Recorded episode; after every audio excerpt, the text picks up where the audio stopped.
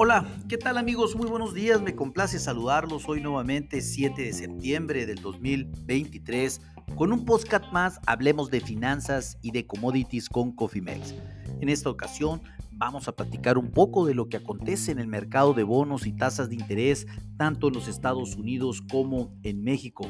Antes que nada, déjenme iniciar indicándoles que en este momento, eh, pues prácticamente hablando de los bonos en los Estados Unidos, pudiéramos indicar que eh, tenemos un, tema de alza, de alza prácticamente en los bonos desde hace, pues desde inicio de semana, los bonos soberanos de los Estados Unidos, pues a 10 años cotizan en 4.28%, a 5 años cotizan en 4.42% y el bono a 2 años, pues eh, baja 2 puntos base y se sitúa en el 5%. Mis amigos, este eh, tema lo habíamos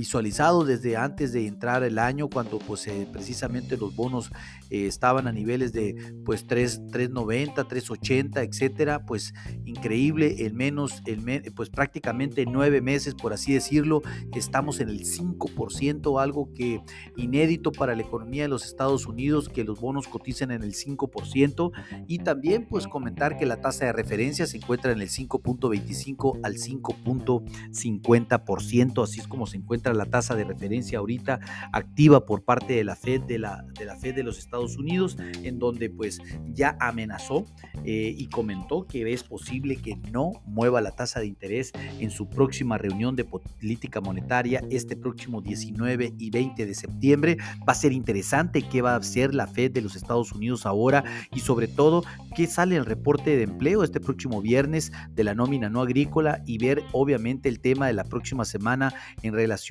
a la inflación. Vamos a estar muy atentos, vamos a estar informando, sin embargo, pues es probable que eh, un alto porcentaje, ahora de que la tasa de interés no, no se mueva en los Estados Unidos, es del 42%, antes no existía este porcentaje, ahora sí, y de que suba un cuarto de punto es tan solo del 32%. Vamos a ver qué sucede, que vamos a estar informándolo con oportunidad, mientras tanto los bonos al 5% en los Estados Unidos, un tema impresionante que nunca habíamos estado eh, previendo que sucediera, al menos en el corto plazo, desde el año antepasado. En fin, así es como está la situación. El bono eh, soberano en México eh, ha tenido una jornada también de, subir ante los temores de que la Fed extienda más allá de lo previsto su política restrictiva, algo que el bono a largo plazo, el MY31, subió 8 puntos base y se sitúa en prácticamente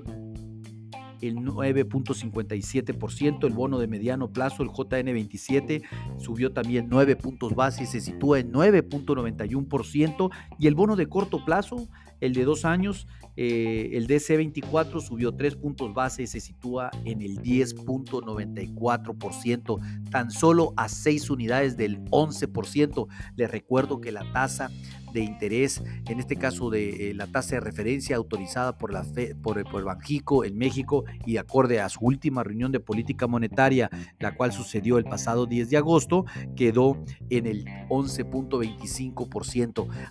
Es posible que en la próxima reunión de política monetaria, este próximo 28 de septiembre, Banjico mantenga nuevamente sin cambio su tasa de referencia eh, y es posible que todo indica que a finales de año pudiéramos estar viendo una reducción de la tasa de interés. Esto si la inflación, sobre todo la inflación subyacente, empieza a tener un menor ritmo a la baja, un mayor ritmo, perdón, y pues también lo iremos visualizando conforme vaya pasando el tiempo. Por lo, por lo aquí, en resumen, podríamos decir la tasa de referencia en México 11.25, la tasa de referencia en Estados Unidos 5.25 a 5.50, el bono de corto plazo en los Estados Unidos al 5%, tan solo 25 puntos o hasta 50 puntos de spread con relación a la tasa eh, de referencia. En México, el bono de corto plazo en 10.50 eh, en 10.50 en 10.94, tan solo a 6 puntos básicos del 11 y a, a, 31 puntos, base, puntos básicos de eh, la tasa de referencia. Interesante, la verdad, les recuerdo que también existen instrumentos para mitigar los cambios en las tasas de interés. Si ustedes tienen créditos variables o créditos de tasa fija y tienen temor de que la tasa vuelva a regresar, pues ah, es momento de poder hacer una estrategia sin lugar a dudas, sobre todo a mediano y largo plazo. Si ustedes no tienen alguna estrategia y desean tenerla, pónganse en contacto con nosotros en info.cofimex.net o bien por medio de este podcast y con gusto lo contactaremos. A nombre de todo el equipo de Cofimex y mío propio José Valenzuela, le doy las gracias por su atención y les recuerdo que lo peor es no hacer nada. Pasen un hermoso día. Hasta luego.